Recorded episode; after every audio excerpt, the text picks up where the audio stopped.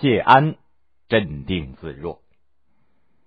苻坚不顾大臣们的反对，在公元三八三年，带着八十七万大军，威风凛凛，直向南方挺进。他有一个如意的算盘，这次肯定能够把晋朝给拿下。经过一个月，苻坚的主力到达了项城，也就是现在的河南沈丘的南部。益州的水军向东开发，黄河北面的军队也调到了彭城，也就是现在的江苏徐州。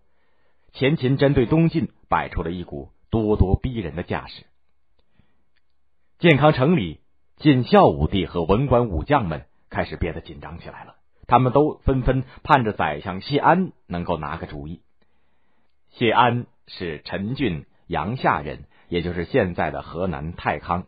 祖上是有名望的士族，从北方到了南方以后，他跟王羲之结为好朋友。他们有一批朋友常常在会稽的东山聚会游玩、吟诗喝酒。谢安很有才干，又有威望，可是他年轻的时候宁愿隐居在东山，就是不肯做官。经人推荐，他也当过官，只干了一个月就溜回东山了。直到四十岁，他才再次出来做官。后来人们就把重新出来当官叫做东山再起。谢安非常喜欢下围棋，他下得很慢，常常是把后几步棋思考以后才运子儿。当时的一批朋友都不如他，有的时候棋友看到他镇定自若的神情就已经气馁了。他做事情也是这种风格，了解他的人知道他是胸有成竹，不了解的人还真为他着急呢。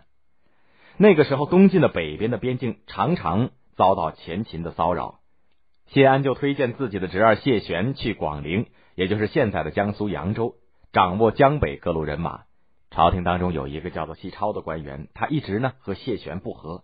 听说谢安推举谢玄，便感慨的说：“谢安的高明在于他能够不避嫌疑，以国事为重，推举自己的侄子；谢玄的才能则保证他能够担当重任。”不辜负谢安的重托。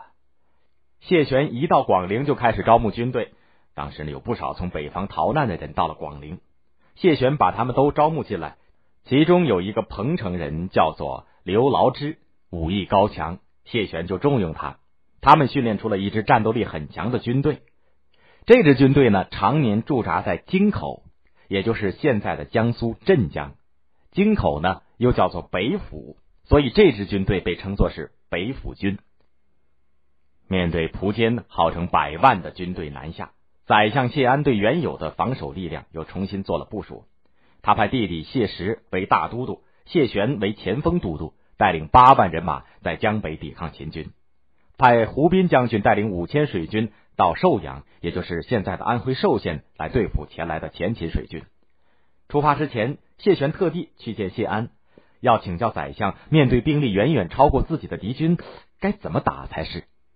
谢安则像没事的似的说：“不要急，我自有安排。”谢贤只得等着谢安的安排，可是等了老半天，谢安还是没有开口。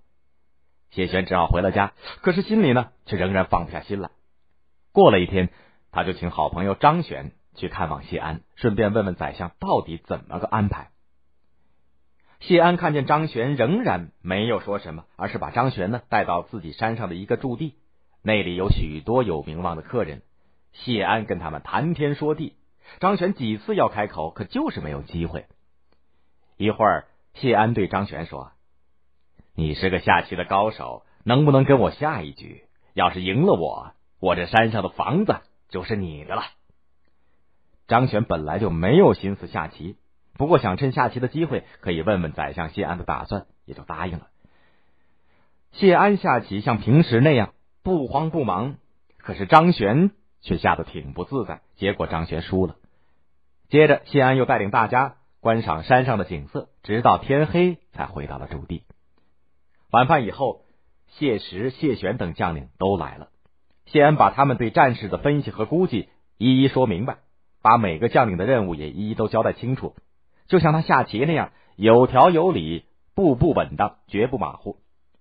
谢玄听了以后，原先的疑虑一扫而光，众将领充满信心的回到军营里去了。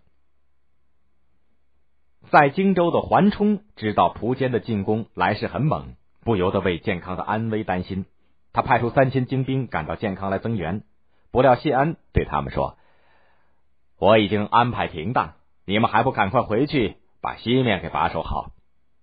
桓冲听了回来的将士的报告，仍然不安。他说：“宰相真有气度，镇定自若，可是他不会打仗，兵力本来就不如敌人，让几个年轻人去指挥，我看大事不好了。”他深深的叹了一口气。再说蒲江到了寿阳，以为晋军人数少，不堪一击。正在这个时候，谢玄派出的刘牢之带领五千精兵，对在洛涧的秦兵发动了突然的袭击。洛涧就是现在的安徽淮南东部。这支北府军就像猛虎下山一样，直向秦军杀了过去。秦军哪里是对手啊？刚一交手就垮了下来。秦军将军梁成被晋军给杀了，其他的秦军争先恐后的渡过淮河逃命，大部分。淹死在河里。